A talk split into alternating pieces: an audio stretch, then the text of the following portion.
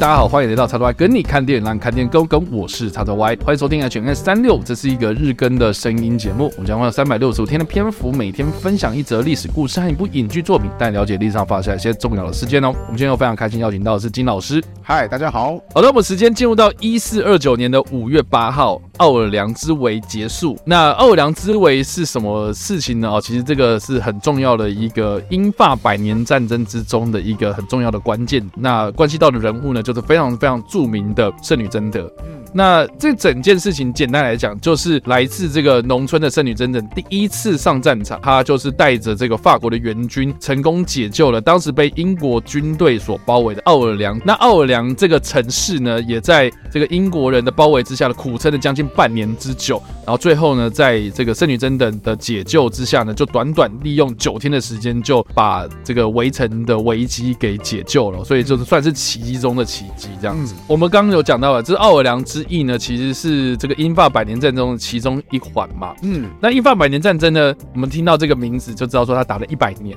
它的历史是可以回溯到更早之前，就是一三三七年。嗯，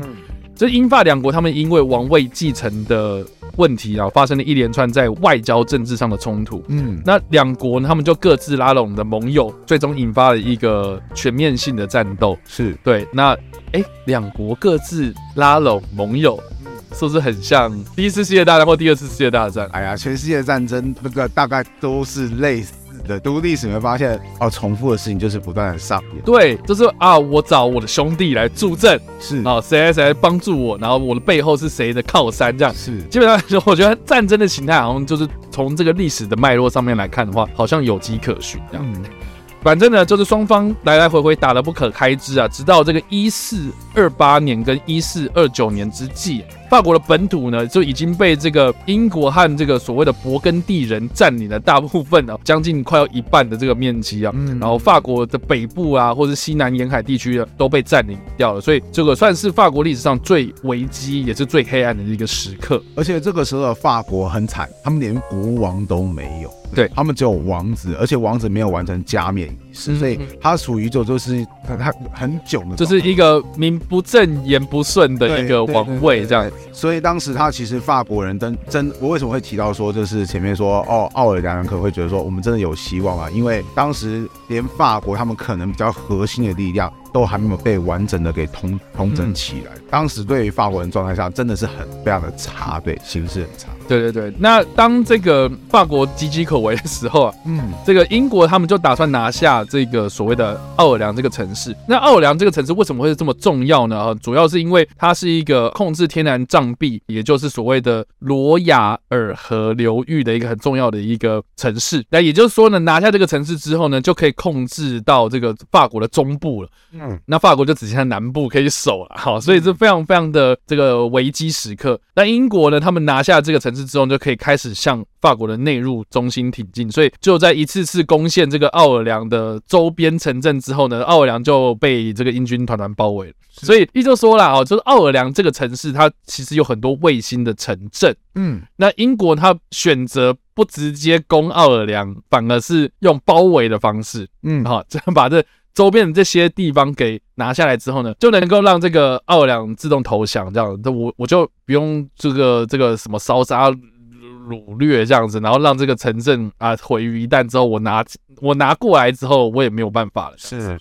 对，所以就是用包围的方式，就是让他想办法让他投降了。好的，那我们刚刚已经有大概知道了一个背景故事嘛，然后甚至我们也都知道说，这个刚刚金老师所提到的法国这个国家目前呢，就是没有国王啊，他们只有一个王储，是，也就是所谓的皇太子。对，那甚至这个皇太子也没有被加冕。那法国他们有个传统，就是他们有个地方叫做兰斯，是对，就是所有的这个王位继承人或是准备要登基的人都会到兰斯这个地方进行加冕仪式，哦，就是一个官方象征性的一个很重要的一个地点。嗯嗯嗯，对。那在这个时间点，在这个法国岌岌可危的这一刻啊啊，在一四二八年的春天呢，就有一个来自法国乡村洞雷米的一个农村少女啊，自称叫做贞德，她就说：“我可以带领这个皇太子。”前往兰斯接受加冕，嗯，哇，这个大话一出啊，就是让这个皇太子就想说，靠，这是哪来的疯子啊？就是一个村姑，然后在我面前就是说什么他要带我走向胜利，哦，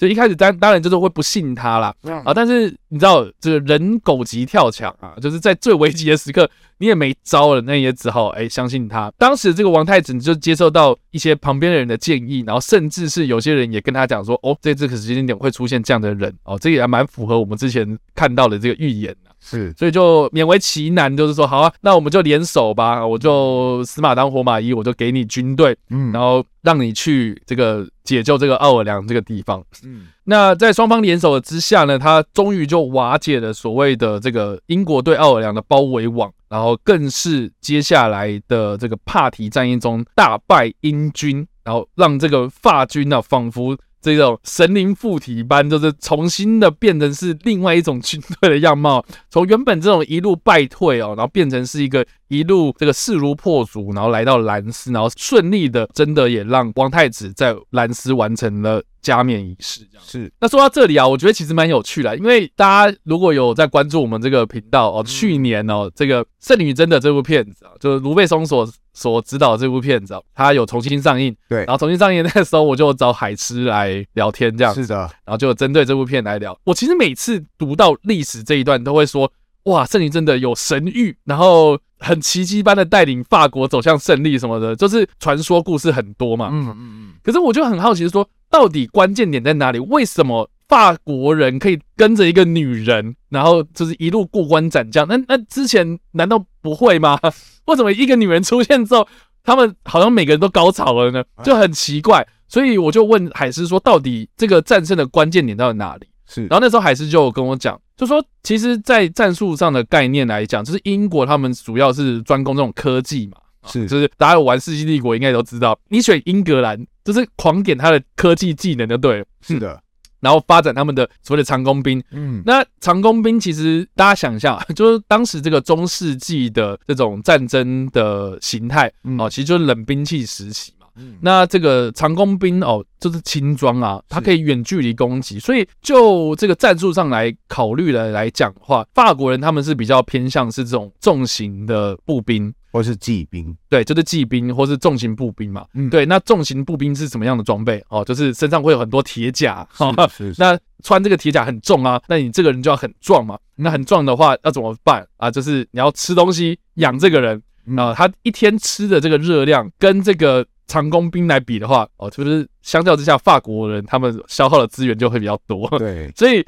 就一个经济层面来看的话，其实。长弓兵的作战效率其实是相较之下比法国人还要再更优秀的。是对，所以呃，为什么他们在这个打仗的过程之中，就是哎、欸、一开始英国人就是势如破竹，这样一路这样 占领了很多地方。其实其实我觉得某一方面是因为法国人他们在战术上的概念上面其实是没有被转换过来的。对，那可是在这个时候出现了一个完完全全不懂战术，嗯哦，完完全全不知道怎么打仗的一个村姑，然后来带领他，他能够做的事情是什么？就叫大家冲啊！是对，那。那你知道长弓兵最大的一个弱点，就是说，因为他要拉长这个距离之后，我射这个弓箭才有用嘛。是，所以只要哈这些人冲过那个距离，到了近身搏斗的状态之下，那当然就是这些铁甲武士啊，这些铁甲兵啊，有重型的这种装备的这些军人，当然就会占比较大的优势啊。所以这也是为什么后来就是这些人呐，他们意识到就是说啊，我们之前真的是想太多，所以我可能会考虑说，我要从哪里。迂回哦，你你身上装那么多装备，然后这个这么重，你你要怎么迂回啊？告诉我，拜托。对，所以其实正面迎击反而是一个当年最好最好，就是对法国人来讲是最有优势的一个战略。的确是因为后来 Discovery 他有做过一个节目，就是他们真的去复制说，哦，当时法国人的盔甲技术啊，以及就是英国人就是他们的长弓兵，因为有个应该叫阿金库斯战役吧，就是那个最著名的就是。哦，英国人利用长弓兵，然后击败法国骑兵的战役。嗯，结果后来就发现，其实如果英国长弓兵他的弓箭直接去射到法国人的装甲的话，发现根本就射不出，射射不透啊。对对，所以他其实真正会赢那个战役，是因为马当时他并没有那么多的装甲。他是先射倒马之后，然后那些人摔倒，然后然后他们站不起来，对，后面人涌上来这样子，对，然后才才那那其实大部分反正是法国人你自乱阵脚，正践踏而死这个样子。嗯、像那场战役阿金库斯战役，我如果印象中没有记错的话，骑兵他去冲锋的时候，其实因为那时候有下过雨。大大减缓了就是骑兵他那个冲锋的速度，因为烂泥嘛，对不对？那个我们我们如果如果有那个跑步的经验都知道，在那个硬的地板上面你会有反弹的力量，所以其实跑步比较轻松。如果是这种沙滩那种烂泥的话，其实那个什么你很容易减缓你的速度，所以就反而让英国人就是算是赢得一场前所未有的大胜。对，很多时候我。你虽然说有时候东西要专业，但有的时候专业也会陷入到他们自己那种死胡同。我觉得是对，就是没有那种创意，就是啊，我们就是这样打，以往都这样子打啊。可是那个什么，今天换一个村姑来，就是他是直觉性的打法，反反没想到反而是最合适。对，所以所以所以这个为也是为什么就是奥尔良之围变成是一个英法百年战争一个很重要的转捩点。我觉得很重要的是，因为他们的那个战术观念是有被打通的，这样子。对，没有错。对，那我们刚刚提到啊，就是说圣女贞德她接下来的这个战役啊，其实就是靠着她的这个三寸不烂之舌跟、嗯、跟这个叫大家冲锋的这种气势啊，然后就一路势如破竹的，就让这个皇太子在兰斯顺利的登基嘛。嗯，那可是比较有趣的是说，这个皇太子。我也不知道说他是软烂还是怎么样，就是他到了这个兰斯登基之后呢，就开始就是比较消极，然后说好啦，我们我们的我们已经达到我们目的了，那我们是不是要跟英国人就是稍微谈一下和解啊合约，呃，或是我们已经达到我们的目的了嘛，我们也有这个国王了嘛，那我们就也不要再把这个战争继续打下去，要不然好累这样子。所以我看我们能不能跟这个英国人或是勃艮第人啊开始谈和这样子。是。那当然呢，这个贞德啦，哈，就是非常的不愿意做这件事情，就是他希望能够用这股气势，然后继续的收回我们这些失土。所以就在这个兰斯加冕之后呢的九月哦，因为在准备不周的情况之下呢，他就开始进攻巴黎，然后让这个勃艮第人俘虏了这个圣女贞德这样子。是，然后这个勃艮第人就把贞德辗转交给了英国人啊，英国也在这个宗教法庭的这个审判之下呢，把这个圣女贞德当作是异端。然后，并且呢，在一四三一年的五月三十号，在这个卢昂这个地方呢，处以火刑啊。当年的贞德呢，只有十九岁。那贞德呢，被判处火刑过世之后呢，让这个法国人民就开始有这个反抗英国人的这个决心呐。好，然后在接下来几场战役之中呢，就英国就节节败退，然后到最后勃艮第。转投靠法国的情况之下，就是英国就最终在一四五三年的时候呢，结束了英法百年战争，这样子。是。对，所以这个。奥尔良之围啊，说到底，它算是一个军事史上一个非常影响深远的战争。那这个英法百年战争也在双方经历了五代的君王之下，也发展出很多很多不同的，像是战术上的改变啊，或是他们对于这种自我民族意识的文化上面来讲，就是有很重大的一个转变。所以我觉得英国或是法国在这场百年战争之中，其实多多少少有很多的改变跟这种转变的影响，这样子，所以也算是这个。一场教训，这样子。的确是，尤其是对英国来讲，这场战争其实很重要，因为这场战争之后，除了我记得，除了加来之外，就是英法之间呐，在法国领土当中最靠近英国的一个突出来那个地方叫加莱港之外，其他英国所有在。法国原本的领土全部都被法国人给拿走了，所以其实英法百年战争是法国人最终的大胜，因为他夺得英国人土地。在那之前，其实英国很多任的君王，他们的重点其实都不是在英国的这个不列颠岛上，反正都是很多去往欧洲大陆去那个什么发展。像其中一个比较著名的君王嘛，就叫狮心王理查，对。就是有打那个什么耶路撒冷啊，嗯、那是十字军啊，对，是什么罗宾汉的，或是奇啊，那个世纪帝国的故事模式。如果你选那个英格兰的第一个故事模式，应该就是。这个失职心查理，对，没有错。嗯，但问题是很好玩的是，这位老兄他虽然说好像广为英国人喜欢，是，但你如果仔细去看的话，他的执政其实超级对不列颠岛的人是很忽略，因为他大部分时间点当中，他好像只有两次吧，有回到不列颠去处理事情，然后绝大部分时间他都在欧陆嘛，对，都在欧陆打仗，所以包含他后来死也是死在欧陆。这个渊源是因为英国他们其实是从法国北部的诺曼底公爵嘛，就是。是征服者威廉，然后去渡海，然后征服了那个不列颠这个岛屿，所以其实英国王室跟法国是有点血缘关系。然后也因为这个样子，他们会一直都觉得说，这不是我最应该想要待的地方，我最应该还是要往大陆发展。那英法百年战争，所有土地都被占领的情况下。的反而说让后来的英国国王会发现，哇，糟糕，大陆没得玩怎么办？好喽，那我只好好好过好我自己的岛屿喽。所以其实这场战争它对于英国本身的影响是很重大的，就是英国人开始比较注重他们自己岛内方面的事。对，所以基本上就是这个样子。那有关圣女贞的解救奥尔良之围的电影啊，那就不得不提到这个卢贝松所拍摄的这个经典的电影哈，呃，圣女贞德这部电影。嗯，那这部电影的，我觉得片名其实蛮多的哦，哦、呃，包括什么什么卢贝松之圣女贞这个就是台湾片商的翻译是。对，那因为就是殊不知啊、呃，他想要让大家知道说这个是卢贝松的作品。嗯、对，那因因为也是因为卢贝松他是拍了这个第五元素之后出名嘛，然后也让这个蜜拉乔瓦维奇，也就是第五元素里面这个女主角，然后来主要饰演这个圣女贞的这个角色。嗯，我觉得这个算是蜜拉乔瓦维奇展现演技的巅峰一次吧。哦。你怎么突然？好的，对，然后要不然就是还有一个什么翻译名字，什么万丈光芒之圣女贞德吧？啊，对，好烂的翻译，谁谁这样？就就就他的那个英文片名其实也有很多种版本哦。好，对，反正就你知道万丈光芒其实很难念啊。来来，金老师来念一次万丈万丈光芒的南港展览馆官方观光网站。我我放弃，我不想。好了，万丈光芒之圣女贞德，反正就是这部啦。那比较特别是说，以往啊，对于圣女贞德这个角色的电影哦，多半都是把它视为是这个圣女或是这种圣徒，哈，非常神圣的一个民族英雄的对。但是罗贝松他则在这部片里面最大的特色，除了是他网罗了像是这个达斯汀霍夫曼啊，哦，米拉乔瓦维奇啊，或是约翰马克维奇啊等等啊这些。大咖的名音之外，嗯哦，这个片子的剧本其实多半是在描述说，其实圣女贞德就是一个村姑，嗯，对，她就是一个平凡人，是。那平凡人对于自己为什么会有这样子的一个这么大的自信，胆敢跑到这个皇太子面前，然后跟你讲说我会带领法国走向胜利哦，他的来历到底是什么？为什么？我们可以用另外一种角度去思考说。这个女生是不是某种程度上她是有一点点精神问题在的？妄想症，对，或是这个宗教狂热啦，或是对于信仰这件事情到底哦，这个一一个人哦，对于信仰这件事情，宗教这件东西到底会改变到什么样的程度？嗯，哦，我觉得这部片最大特别的地方就是在于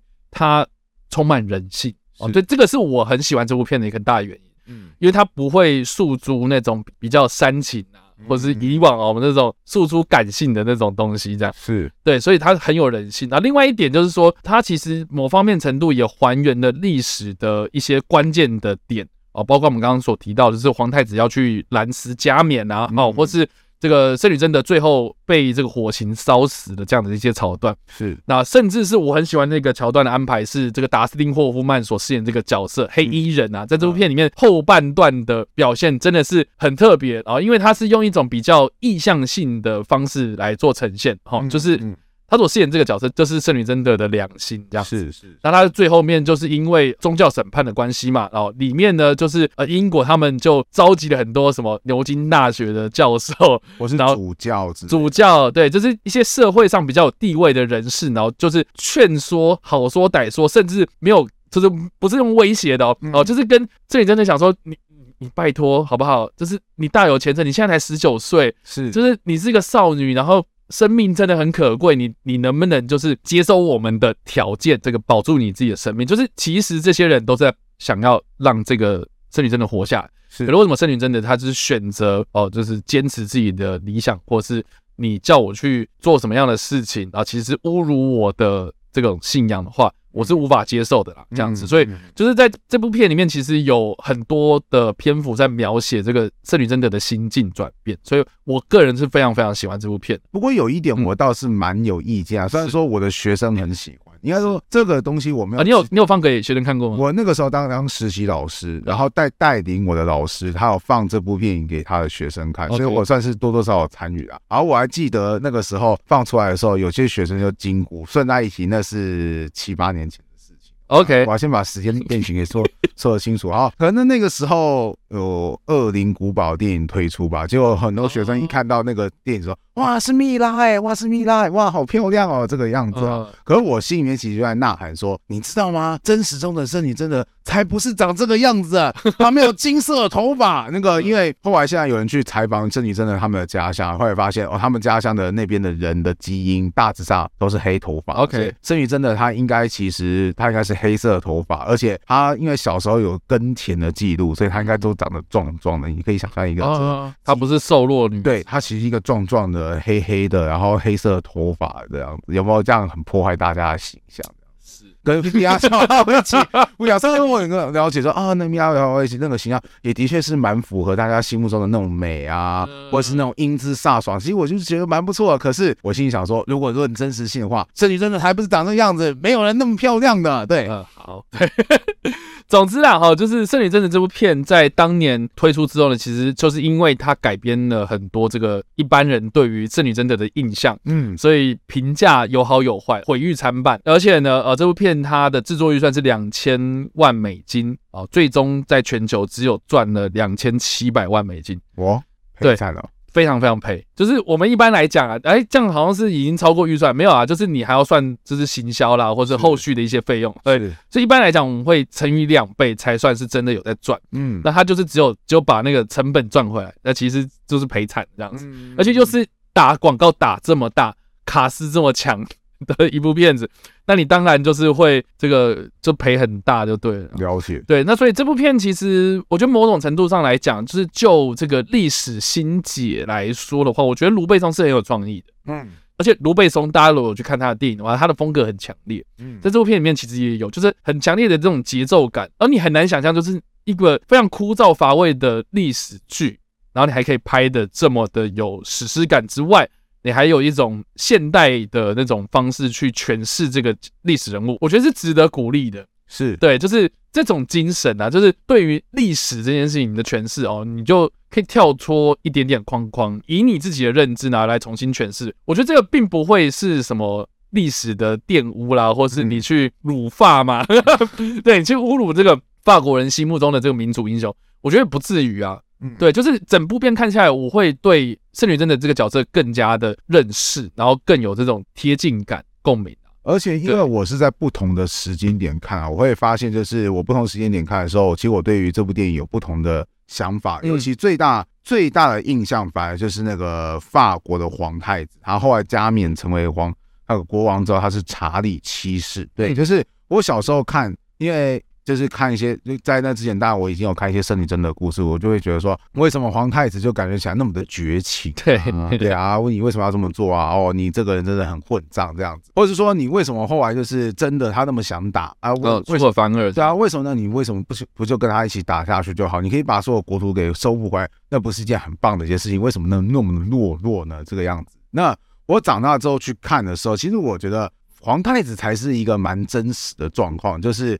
当时有说过嘛，因为前面基本上都是一直输嘛，结果没想到一个村姑出来，哎，他那个什么，他首先带领我们就是拯救说我们那个围局，然后之后他又成功让我当上国王。OK，我已经有当上国王了，我其实一大半的人生心愿已经完成了，因为在那之前皇太子他根本还没有加冕的机会，我。地位已经拿到手了，那我接下来要考虑的是，我真的还要再持续打这场战争，因为其实战争是非常非常的花钱，而且这场战争看起来前途暗淡的情况下，那我现在好不容易获得了一些些的胜利，我可不可以在只有一些胜利的情况下，就是跟敌人谈判，获得一个相对比较好的条件，来作为一种就是那个落幕或是一种下下台阶的方式？其实我觉得在当时，我后来重新成年人的时候去看的话，我发现，哎、十个成年人大概有七到八个可能反而会是选择皇太子的方案，而不是就就是一天到晚一个村姑一个人说我们要 all in，哎，接下来继续继续继续，我们赢了，再再下一把再下一把，而且一把一把要赢大的回来。其实我觉得大部分反而觉得你神经病啊，那个什么，对，为什么为什么你要那么的激动？为什么要要情绪？我们不应该这样子玩这样子。而且他其实里面当中有一些情，他电影要演到片段，其实是有多多少少带到一些法国的一些历史。嗯，像他其中有一段，我小时候看，其实我觉得有点错愕，就是他就是有人跑去找那个皇太子讲话，那时候应该已经是加冕成了国王了，结果他竟然跟他的岳母泡澡泡在一起。哦，对。对，然后那时候我心里想说，他不是你的岳母吗？你有正常人会跟岳母在一起泡澡？小时候不懂啊，长大之后就是长大之后看一些资料才就才知道说，哦，其实导演在影射说，好像似乎那位法国国王跟他的那个岳母来往，说的不太正常的关系啊，超亲戚关系。或是或是说，这个岳母其实在背后是有点在操控这个，嗯，这个、对对，这个王位的决定，这样是是是，而且那岳母还有一个在电影当中当中算是有蛮一个重要的一个描述时刻，就是他不是要去加冕。对，那个渗油嘛，对啊，然后那个岳母就直接说 OK，好，就直接把油给倒进去，渗油没了哦，那加就好了，然后直接加。没有啊，其实我觉得那个桥段当然就是后世的人可能没有办法去佐证到底这件事情到底是真还是假，没有，但是我觉得他是有一点点用电影的手法来这个描述说这个信仰的真谛，这样。是是信仰的意义啊，因为圣女真的她是最后为了信仰而死。嗯，然后也是因为信仰而生嘛，是。那所以这其实这整段过程之中，哎，信仰这件事情到底对人来说哦，因为信仰或是宗教这种东西本来就是应该帮助人嘛，嗯，那当这件事情开始威胁到你的生死的时候，是。对，那你你会这么在意什么圣油，